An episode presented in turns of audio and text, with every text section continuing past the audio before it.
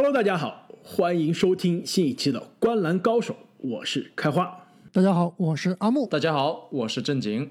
今天我们来到了第十二期的十五天三十支队的系列。今天呢，我们将会来看两支曾经连续多年在 NBA 总决赛会师，也是给我们奉献了多场啊经典的 NBA 总决赛对决的球队，那就是来自西部的金州勇士队以及来自东部的克利夫兰骑士队。这两支球队虽然可以说在记忆中不久的过去啊，在总决赛啊。几乎每年都会相遇，但是现在再来看一下这两支球队啊，真的球队上的阵容、球队的状态啊，都今非昔比了。可能勇士依然是有这个争夺冠军的心，依然是有重返总决赛的这个呃动力啊，但是因为过去这几年的人员变动，也因为过去这几年非常不幸的伤病啊，今年的勇士可能也很难再次创造。之前跟骑士啊大战多年的辉煌了。那既然我们先聊了勇士，我们就从勇士来看起。金州勇士队呢，在过去的这个休赛期得到了凯利乌布雷、肯特贝兹莫尔以及布拉德旺纳梅克，失去了上个赛季开花最喜欢的一名组织后卫。不一定是我最喜欢，但他故事真的是非常励志啊！拿着这个发展联盟的双向合同，但是在 NBA 啊。一度打出首发水平的这样一个后卫，就是波曼。在选秀大会上，勇士在第二顺位选择了詹姆斯·怀斯曼，并且呢，在二轮真的是淘到宝了。这也是今年我觉得最大的选秀大会之夜的捡漏之一啊，就是捡到了另外一个从小就是 YouTube 网红的尼可·曼宁。也是一个得分能力以及投射非常爆炸、非常适合勇士这支体系的控球后卫。那下赛季呢？这支勇士的首发阵容：首发的控球后卫斯蒂芬·库里，首发得分后卫维金斯，小前锋乌布雷，大前锋追梦格林，中锋凯文·鲁尼。替补的阵容上呢，有旺纳梅克以及库里的这个应该是姐夫还是妹夫啊？就是达米安里啊，妹夫最强妹夫达米安里，上个赛季也是在勇士啊缺兵少将的时候打得非常好。同时呢，这个之前在勇士发家的这个贝兹莫尔也是回到了梦开始的地方。小前锋的替补是上赛季发挥出色的这个新秀帕斯卡尔小格林，大前锋是之前在这个太阳被选中的高位新秀马基斯克里斯，中锋。的替补当然也有可能啊，抢到首发的这个位置，那就是詹姆斯·怀斯曼了。这个阵容中啊，非常遗憾，也是非常明显啊，失去了一个我们期待已久的名字，那就是克雷·汤普森。因为在这个赛季前的训练之中啊，不幸的这个跟腱受伤，那基本上应该是确定了这个赛季啊没有办法回到赛场了。确实非常可惜啊。如果克雷不伤的话，天降一个乌布雷，那真的是美如画。也正是因为克雷的这个受伤呢，市场对于勇士的预期啊，从一个多月、两个月前的这个几乎是西部前三、前四的预期，一下子变成了西部的第八。市场呢认为勇士下个赛季会赢三十六点五场。那因为下赛季是七十二场常规赛的赛季啊，这基本上就是百分之五十的战绩，将将的是在这个季后赛大门的边缘。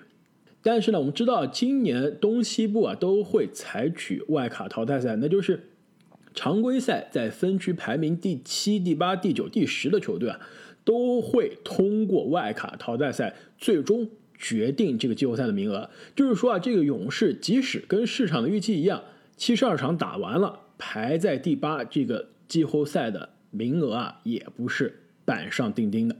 你们俩觉得市场对于这个勇士三十六点五胜的预期是否合理？其实，在我看来，勇士这支球队是西部所有球队里面变数最大的一支球队，很有可能打得好呢，会远远超出这个预期；打得不好呢，很有可能比拉斯维加斯这个三十六点五胜还要差不少。我自己的估计是，我希望勇士能达到。不能说百分之百的这个预期吧，如果能达到百分之六十七十的预期，他们应该是有四十胜。但是我们之前分析过啊，西部的这个竞争，特别是尾部的竞争会非常的激烈。那这四十胜在我这里啊，也仅仅能排到西部的第八名。作为一个非常喜欢库里的人啊，确实非常遗憾，赛季前就失去了汤普森。但我仍然认为整个市场还是低估了这支勇士。毕竟啊，他们最拿手的库追挡拆还在，所以我预计勇士的战绩啊是非常乐观的，可能也有一定的粉丝加成啊。我认为勇士会取得四十二胜，排名东部第六到第七左右的位置。四十二胜，这个对于市场三十六点五胜的预期啊，真的是超出很多啊。我倒是没有那么的乐观，我觉得市场的这个百分之五十的胜率刚刚好，勇士估计就是赢三十六或者三十七场的这样一个水平。外卡淘汰赛肯定是逃不了了，这个第七、第八、第九、第十这个区间啊，基本上是勇士要锁定这个区间了。呃，正如刚刚两位所说，下个赛季的西部竞争非常的激烈。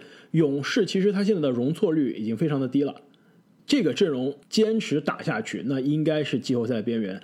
但是，一旦哪一个环节出错啊，这个勇士啊，真的有可能要离开西部前八的水平了。但是虽然少了克雷啊，如果你看他这个纸面阵容，其实今年的勇士还真的不差。最最主要的就是看库里和格林啊这两名当年的这个总冠军的核心球员，到底还是不是以前的库里和格林？如果他们仍然是能有之前的水平啊，我觉得这个西部第八确实是太小看勇士了。其实我也是这么想的，但是回头看一看呢，库里离他联盟第一人的赛季啊，其实已经悄悄的过去至少五到六年了。就是过去这几个赛季的库里啊，其实已经即使在他受伤之前啊，已经悄悄的淡出了联盟第一人的讨论。其实很难，我们在期待看到一个之前一五一六一四一五赛季背靠背 MVP 级别的库里能达到那个水平的百分之九十，我觉得就是对于这个勇士来说啊是万幸了。其实我觉得更大的变数呢是在追梦的身上。上个赛季，库里虽然只打了五场，但是追梦啊还是打了很多场比赛的。这之前在大前锋的节目中啊，阿木你也说了，你觉得看追梦上赛季数据是打了那么多场，但是感觉在场上是没有任何的存在感。他上赛季的状态下滑，并不是因为像库里是因为伤病，也不是因为他的这个年纪太大，其实他也是刚满三十岁，因此这个。追梦能否从上个赛季低迷的状态中恢复啊？这应该是勇士这个首发阵容中最大的变量。追梦他是一个功能性非常强的球员啊，上个赛季像那样的阵容，再加上勇士上个赛季也根本没打算去赢球，以这个角度来看，追梦上个赛季的隐身啊，多多少少还是可以理解的。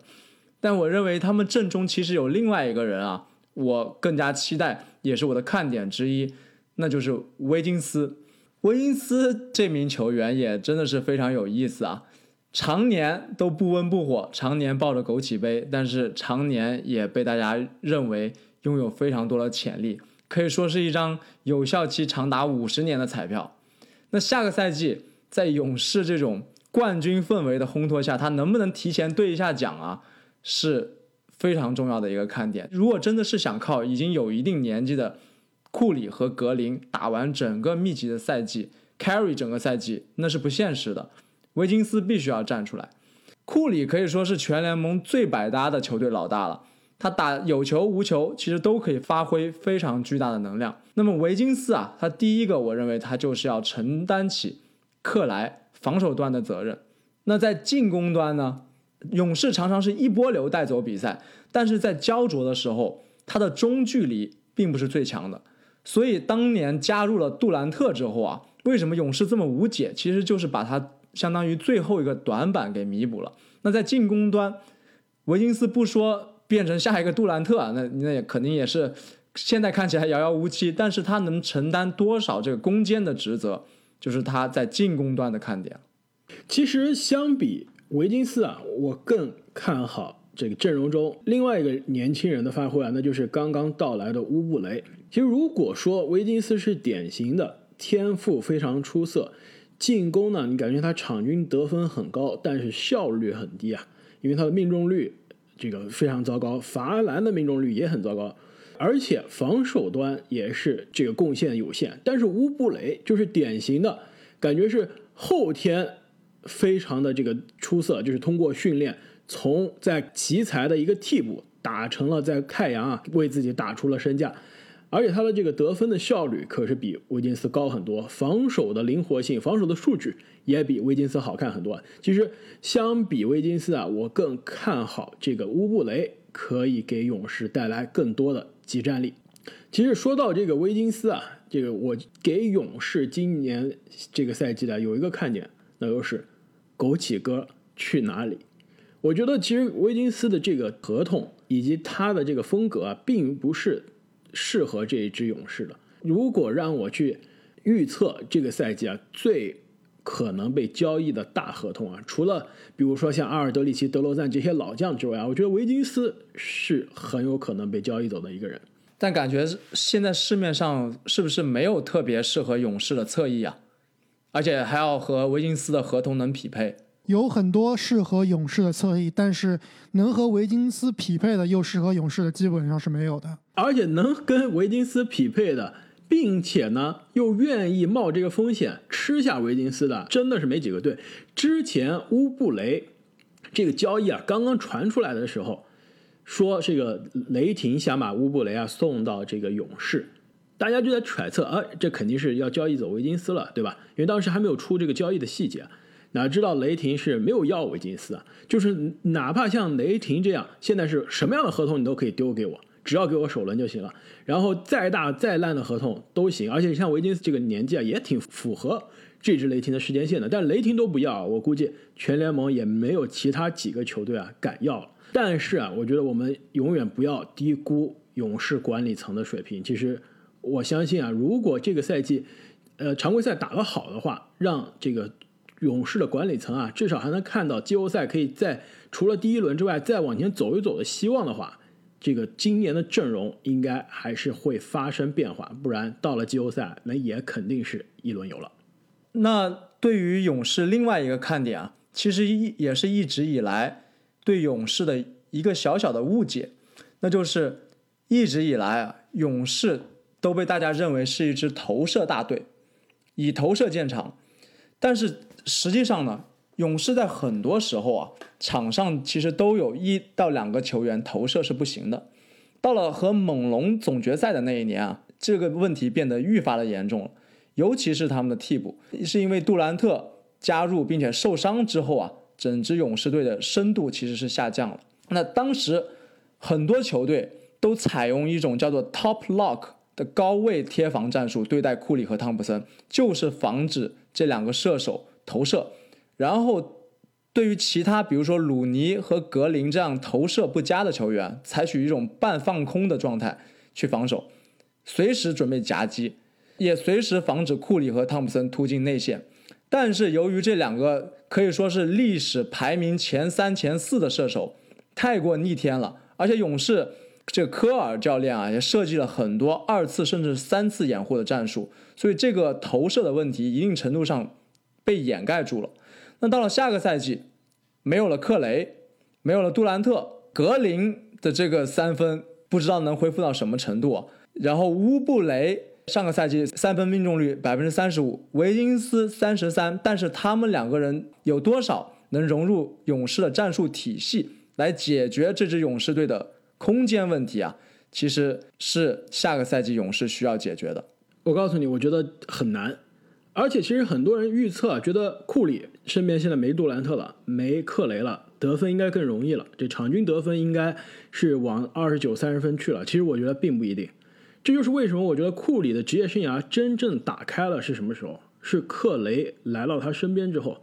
库里的职业生涯的前几年，一一方面是因为受伤的原因，另一方面呢，其实也是因为这个体系的原因啊，他打的并不是特别好。那个时候他身边的这个另外一个后卫搭档是谁？蒙塔·埃里斯，蒙塔·埃里斯，没错，并不以投射见长。这个小个子版的维金斯，非常的像。其实两个人这个都是身体素质爆炸，得分其实不错，但是投射不行，防守不行。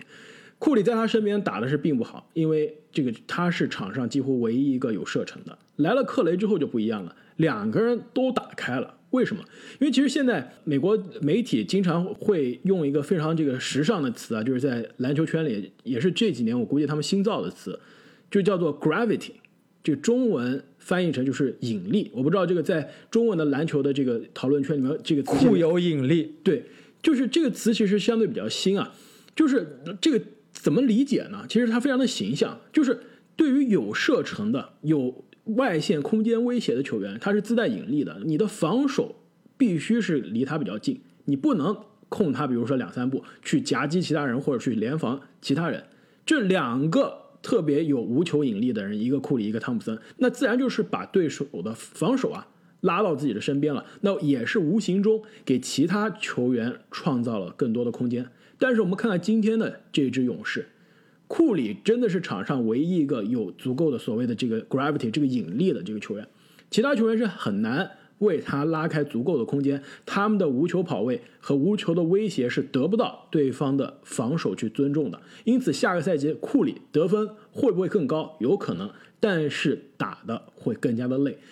就比如啊，在二零一九的总决赛，其实当时在克雷倒下之后，在杜兰特倒下之后，看到场上的库里，的确得分这是无限的开火权，有的球不讲理球照样能进，但真的是每一次进攻啊都很累。当时啊，我真的看到电视机里的库里，也是为他捏着一把汗。我觉得这样打打几场可以，如果让他打一个赛季啊，是没没办法打的。那上个赛季的确是打了五场之后。库里也就受伤了，现在这个阵容比上个赛季加强了，但是如果库里要以这样的一个阵容啊打一整个赛季，其实真的是非常疲劳、非常辛苦的一个赛季。确实啊，没有了曾经那些全明星来帮助库里去分担这个压力，确实会打得非常的累。下个赛季真的对于勇士来说，去谈冠军，甚至是谈季后赛，走得很远。其实都是有一点点奢侈了，但是在季前赛训练的时候，其实我还是看到了一个非常快乐的这个小学生状态的库里啊，感觉他还是像背着书包蹦蹦跳跳的，而且还跟这个利拉德在 Instagram 上面赌约，两个人在打比赛的时候看谁这个中圈三分能投得进，所以说下个赛季还是非常期待他们的表现，但是确实对于他们最终的这个战绩啊。我作为一个库里的球迷，也是信心不足了。其实说到这个训练营啊，这个训练营勇士这个有张照片让我印象非常深刻。其实不是一张照片，是这追梦接受采访的这个新闻发布会接受采访的一个视频。你们有没有发现啊？追梦变瘦了。我们之前呃丹佛掘金那期节目说约老师回到训练营一下子像瘦掉了一个约老师啊。这个追梦。我远处看，我觉得这这哪是追梦，这是不是贝弗利啊？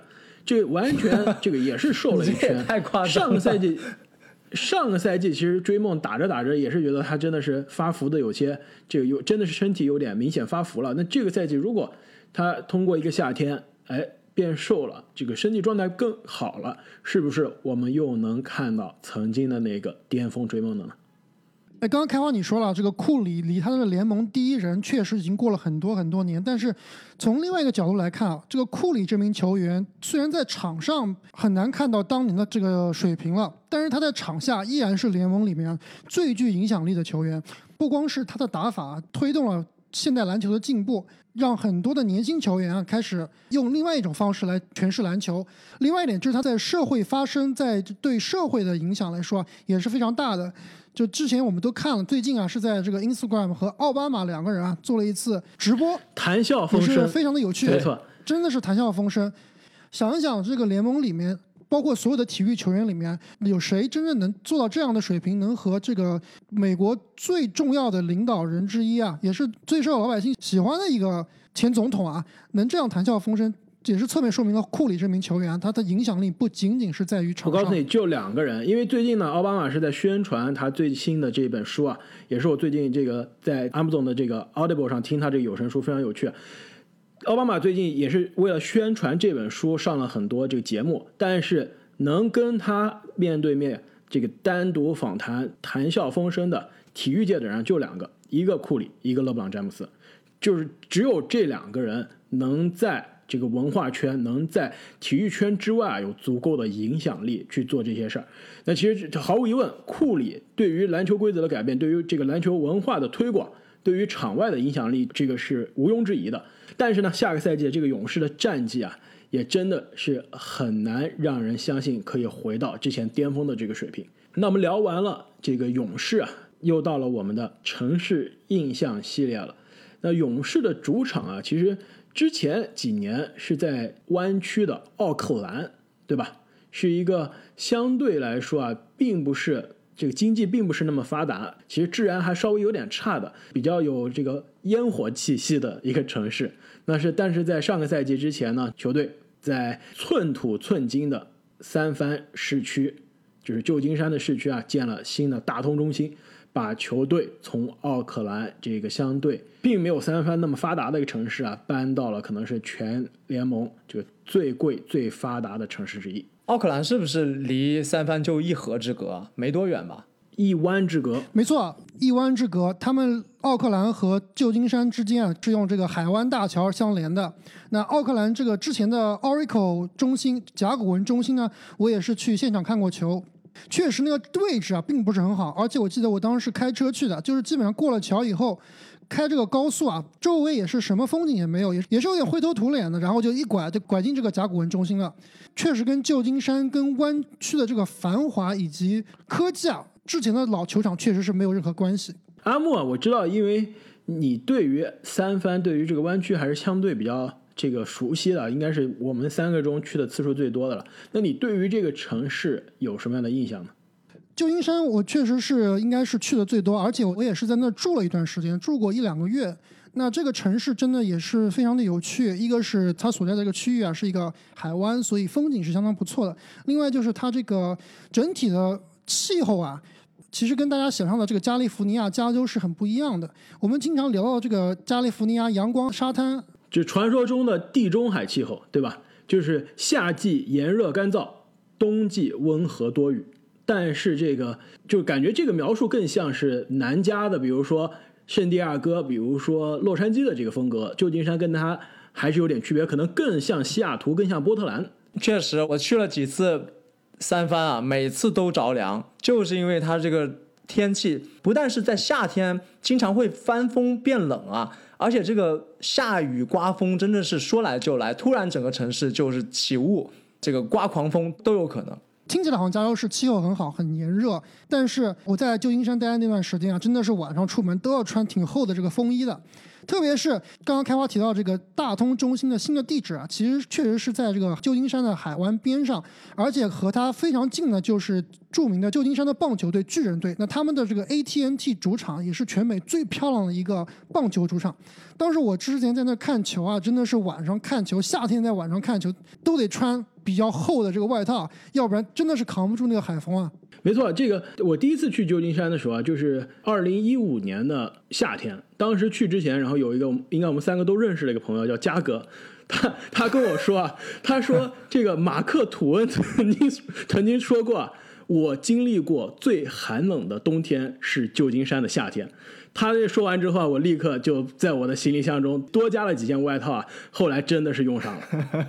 而且刚刚开花说到这个大同中心所在的位置，寸土寸金啊。到底是有多贵呢？其实一个简单的概念就是，旧金山的房价是全美第一。其实如果是非要找国内一个城市做对标啊，其实我觉得旧金山比较像中国的深圳啊，就是以科技发展见长。没错，是近几年来的新兴城市，并不是像纽约这样的老牌城市。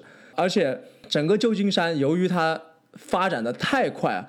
现在整个市中心，其实你要建新的房地产项目都非常难，所有的这个管理啊、申请许可证都变得非常难，因为地太少了，而且也太贵了。没错，其实因为这几年硅谷的腾飞啊，也是让旧金山周边，因为硅谷其实它就离旧金山非常的近啊，也是让旧金山的周边不仅仅是旧金山这个城市，它周边的房价也是这个可以说是起飞了。全美其实现在房价最贵的。一个就是 metropolitan 的这个区域，就是这个都会区啊，大都市大都市区，就是这个旧金山周边连着湾区的这几个城市，基本上美国，如果你看这个，因为美国的这个房价很多是按照看这个叫做 zip code，就是这个邮政编码。其实你看全美最贵的二十五个邮编里面啊，基本上估计是这个将近一半都在那个附近。其实刚刚正经对比这个深圳真的是很贴切啊！我觉得最贴切的一点是什么呢？就是你确实在，比如说我们纽约啊、曼哈顿房子非常贵，我们知道北京、上海都有非常贵的区域，但是区别在于啊，深圳它没有便宜的地方，旧金山这个区域湾区呢也是一样，它没有便宜的地方。纽约这边虽然曼哈顿贵，但是我们这里有这个皇后区啊、布鲁克林区啊，包括新泽西，你想要住的便宜。住远一点就行了。这北京，你最你你要想住的便宜，你可以住通州，对吧？通州也不便宜了，可能要住到密云去了。阿木有多少年没有回国了？实在不行，住到廊坊也不是不可能说是可以通勤北京上班的。但是在旧金山，确实啊，这个湾区便宜的地方真的非常难找。所以总体来说，确实这个湾区的生活成本是相当高。应该是全美生活成本最高的城市了。我觉得。纽约曼哈顿虽然大家觉得是这个生活成本很高，但是真的跟这个湾区跟旧金山比起来，还是比不过那边。那么聊完了旧金山啊，以及在旧金山的金州勇士队呢，让我们把镜头放到这个美国的五大湖畔，是吧？这个来自俄亥俄的克利夫兰骑士队。骑士队呢，在这个过去的休赛期啊，阵容中补强了麦基多特森。失去了八贤王 T.T. 汤普森，在选秀大会中呢，选到了可能是这一届新秀中最顶尖的侧翼防守者埃塞克奥克罗，在续约的市场上呢，跟这个球队多年的这个后卫德拉维多瓦进行了续约。因此呢，骑士队下赛季的首发阵容应该是加兰德、塞克斯顿、奥克罗、凯文勒夫以及这个多啦 A 梦庄神。替补席上呢，后卫应该是埃克萨姆、小凯文波特，前锋应该是奥斯曼、南斯以及刚刚加盟的 NBA 总冠军贾维尔麦基。那么下赛季这个市场预期啊，克利夫兰骑士队在常规赛应该是东部的垫底，这个第十五名，会赢二十二点五场的这个胜利。我先说我的感想啊，我觉得市场太低估。这支骑士队了，骑士下赛季肯定是东部第十四起步，就第十五已经被尼克斯锁定了，他们想都不要想。我也同意，市场可能是稍稍有一点低估这支骑士了，他的胜场数可能会比预计的二十二点五场多那么一到两场，确实会比尼克斯好一点。但是开花说的这个十四名起步啊，可能也就到十四名为止了。再往上爬也有点困难。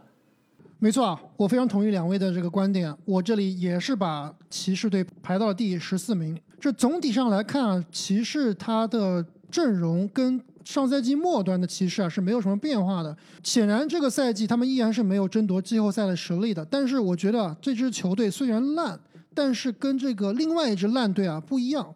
他这支球队烂归烂，但是这支球队是有生气。是有观赏性，是有盼头的，不像另外一支球队啊，就是烂到没错，而且他烂，虽然烂，他球队中的老将比另外一支烂队啊，肯定就是尼克斯啊，老将比对面的好，对吧？有勒夫，有庄神，至少两个曾经的全明星，年轻人也更加有上限。无论是奥克罗、塞克斯顿还是加兰德啊，每个看上去都比尼克斯的后卫更加靠谱。那其实尼克斯也有有上限的年轻人，但是球队决定，哎。米切尔·罗宾逊，你给我去打这个替补。那如果是这样对比的话，那这支骑士肯定跟尼克斯啊，那比起来真的是不知道高明到哪里去了。那么两位觉得这支骑士下赛季会有哪些看点？我这边给骑士的第一个看点啊，就是这一对后场双毒，对吧？加兰德和塞克斯顿这个双毒组合啊。其实让大家有一点低估了。上个赛季，塞克斯顿场均可以贡献二十点八分、三个篮板、三个助攻。更关键的是啊，他的这个投篮命中率百分之四十七，三分球命中率百分之三十八，罚篮命中率百分之八十五。其实每一项命中率啊，对于这个小个子的得分型的控卫来说啊，都是非常的出色，非常的突出了。没错，我这里的一个看点也是大家可以多多关注啊，塞克斯顿这名球员。虽然我们之前一直开玩笑说他不传球，说他是什么性不传，对吧？但是人家打了两年啊，第一年新秀三个助攻，第二年还是三个助攻。哎，我就是不传，我就是不传，但是我呢靠进攻也能打出一片天。但是骑士队现在的问题就是啊，这个塞克斯顿确实打出来，但是后场有一个球员不传确实可以，但是你不能两名后场球员他都不传球。这两名后场球员上赛季啊，加起来的助攻数都不超过场均七个，这真的是非常头疼的。确实啊，下个赛季的一大看点，其实不一定是说塞克斯顿还是加兰德，其实是他们整支队伍里面啊，到底有谁能打出来？加兰德、塞克斯顿会不会突然就学会分享球？会不会突然就能提升自己的效率？手长脚长，其实身体天赋非常好的艾克萨姆啊。能不能保持健康？就凯文波特，他会不会浪子回头，不要再在场外瞎搞事情？另外，这个新选的奥克罗，除了防守之外，在进攻端能不能承担起更多的责任？其实都是我想下个赛季去关注这支骑士队的情况。哎，对于这个奥克罗，我想再说一句啊，之前这个我们选秀评级的节目，我也是对奥克罗表达了我的爱意啊，就基本上他是我这届球员里面最喜欢的一名球员了。首先长得很酷，对吧？脸这个非常有杀气，特别适合演电影，我觉得。而且他的打法和身材啊都非常像 O.G. 安努诺比，非常的壮实。虽然是技术不是很全面的，但是非常的成熟。而且我们看季前赛的第一场，他就上演了一记绝杀。而且这个球真的是体现了我对他所有的期待，就是首先他是在防守端非常好的防到了对方的一次。这个反绝杀球极大的干扰了对方的投篮，然后呢就是这个快攻反击上篮绝杀。那作为一个三 D 球员或者一个工兵球员啊，确实是非常的成熟。但之前我们也是说了，这名球员他是不是符合骑士这支球队啊，确实是不好说。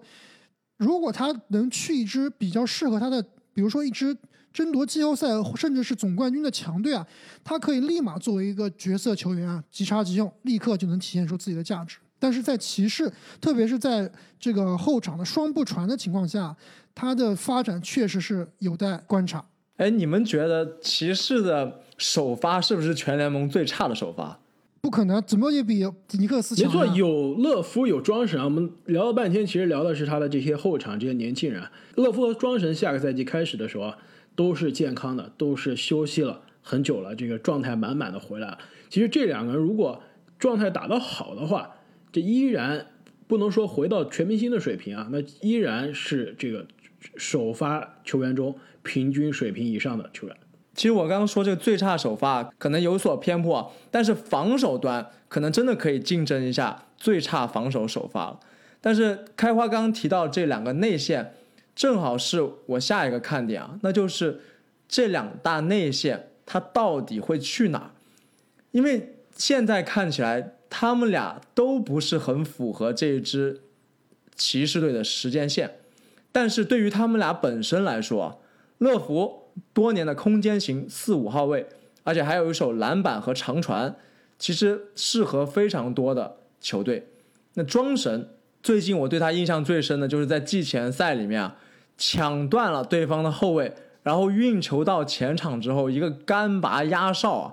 居然是他这个身高能做出来的动作，而且居然是庄神能做出来的动作，确实是没有想到。那他们俩，你们觉得是不是还有抢救的空间，或者是说会不会被交换到新的球队焕发第二春呢？这点我非常同意啊！我觉得这两名球员真的都是潜在的交易对象。首先，勒夫之前几个赛季啊，确实因为伤病，每年打的比赛都不是很多。那经过这么长时间的调整，希望勒夫能够保持一个健康的状态。如果一个健康的勒夫啊，放到一支争夺总冠军的球队，也是相当不错的。那关于庄神，之前虽然在十大中锋的节目里面，我们对他做出了很多苛刻的，呃，这个我们里面是不包括我的啊，是你们俩。我把庄神可是非常尊敬的，把他放到了这个前十的末端。你们俩是没有把他放到，应该是没有放到前十五，还是没有放到这个前十啊？我同意刚刚你的观点啊，这两个人都适合去一支争冠的球队。勒夫的合同真的没有一个争冠的球队敢要的。他现在的合同呢，每年三千一百万，一直要到二零二三年，就是勒夫三十四岁的时候，哪一支争冠的球队敢接下勒夫的这个未来三年的每年三千万的合同？这个风险真的是非常的大，而且勒夫过去几年啊，真的也并不是那么健康。但是庄神就不一样了，今年庄神选择执行了自己的球员选项，那他今年的这个合同呢，薪水虽然看上去很高很吓人啊，两千八百万。但是问题是，他明年就到期了，明年成为自由球员了。他如果去一支争冠的球队，这支球队用了庄神，打完季后赛不满意，明年不去了，或者说明年我压一个价，爱要不要，没有任何的风险啊。因此，其实庄神交易起来是非常轻松的。聊完了这支骑士队，再让我们来到这个 NBA 城市印象的系列。这个阿木啊，我知道你之前是俄亥俄生活了。很多年，那对于啊，这克利夫兰这一座俄亥俄州的城市啊，你有哪些想跟大家分享？虽然我在俄亥俄住了很多年，但是总体来说，这个州还是相对来说比较的无聊，没有什么风景，也没有非常强烈的人文特色。那克利夫兰这个城市呢，也是相对的也比较的无聊。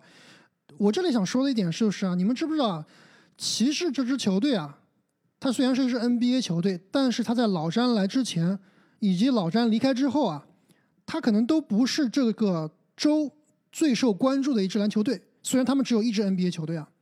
你们知道这个州其实最受关注的篮球队是哪个球队吗？The Ohio State，而且必须是 The Ohio State，对吧？就是俄州立的这些球迷啊，非常的就可以说是在美国大学篮球圈中，真的是可以说是像黑帮一样的存在，像邪教一样，非常的可怕。没错，就是这个。刚刚开发说的这个俄亥俄州立的 Buckeyes，这这也是我觉得特别扯的一点，就是他们这个 Buckeye 我也不知道翻译成中文是啥，就是一种反正是一种树，他们把这个树呢作为球队的名字，也作为一个球队的吉祥物，他们那个吉祥物就是一个树的这个种子，非常非常的诡异，也不知道怎么想的。而且俄亥俄州立啊，跟这个密西根，就俄亥俄和密西根两个州肯定也是这个渊源很久。就两个州之间，两个州人民之间也是撕了很多年，然后两个学校，两个就州立的大学之间，也是美国这个大学体育界啊每年必看的这样一个这个重要赛事。对，不只是篮球，包括这个美式足球，就所谓的橄榄球。另外一点，对于克利夫兰这个城市啊，应也是一个老工业城市了。它目前呢也是在一个转型期，经济呢也并不是非常好。所以骑士这支球队啊，在 NBA 里面啊，一直都不算是一支豪门球队。但是，但是，但是他们现在底气足了。这个他们的老板丹吉尔伯特啊，他的这个信贷公司刚刚上市，而且今年啊，速贷速贷，现在他公司改名了，他之前速贷这个。这个房贷，它下面出了一个叫做这个火箭房贷，对吧？出了这样的产品，现在这个火箭房贷太火了，导致呢，它现在他们的这个家庭房屋贷款的市场份额美国第一。然后他现在直接把用他这个火箭公司作为他的这个公司的名字，在美国上市了。而且他这个一上市就股票飞涨，因为他名字起得好啊，都是火箭了，你说它能不飞吗？据说他的这个业务在疫情之间是翻了好几倍。没错，基尔伯特这个老板，他年初的身价是六十亿美元。你们知道现在身价多少吗？四百四十亿美元。哎，我今天看的福布斯可是写的是五百亿啊，又涨，已经是全球排名第二十一的富豪，已经超过了我们的马云这个马老板。所以他一下就变成了全世界富豪榜的响当当的名字了，而且一下就变成了 NBA 啊。第二有钱的老板，仅次于这个微软大神鲍尔曼，也就是快船的老板。而且啊，我觉得如果这个吉尔伯特运气好的话，还有机会超越鲍尔曼。你知道吉尔伯特他还投资了另外一家什么公司吗？难道是球星卡公司吗？呃，这个他没有那么有眼光啊，但非常的接近了。他投资了，也可以说是明年美国最期待的。IPO 之一就是美股最期待的 IPO 之一，也是这几年这个科技公司中的一只独角兽，那就是球鞋交易平台，现在也是球星卡的交易平台绿叉 StockX。哎，你们知道 StockX 它的总部在哪里吗？我知道在底特律，对，是密西根的，对。但是丹吉尔伯特呢，我最近才发现啊，他其实是 StockX 最早的创始投资人之一啊。这个公司现在估值差不多二十五亿美金，明年很可能就 IPO 了。那这只股票上市之后啊，这个吉尔伯特的身价可能又要翻了。跟刚刚阿木说克利夫兰是一个老工业城市啊，其实它还是有一些新兴产业的，就比如说著名的克利夫兰诊所，它的这个心脏手术，尤其是心脏搭桥技术，应该是全世界第一的，所以当地啊有非常多的富豪前去就诊。包括我们说这个吉尔伯特的塑料公司，包括美全美非常有名的这个保险公司 Progressive 总部啊，都是在克利夫兰这个区域的，所以金融服务业其实也是相对比较发达的。但是从生活的角度上来说，真的是非常无聊。我之前，呃，二零一八年因为一个会展啊，去了克利夫兰待了一段时间，真的感觉啊，真的是既没有自然风光，这个城市的文化也是乏善可陈啊，真的是 相比美国其他的 NBA 城市来说啊，真的是就怪不得大家没事儿去看这些大学橄榄球、大学篮球呢，真的是没有事其他事情可以做了。那么我们聊完了金州勇士队以及克利夫兰骑士队的下个赛季的看点，各位球迷朋友们有什么样的想法呢？请在留言区中告诉我们。如果你们对我们的这个 NBA 城市印象系列啊有什么样的建议，也别忘记在下面给我们留言。那再次感谢各位球迷对我们节目的支持，我们下期再见。再见。再见。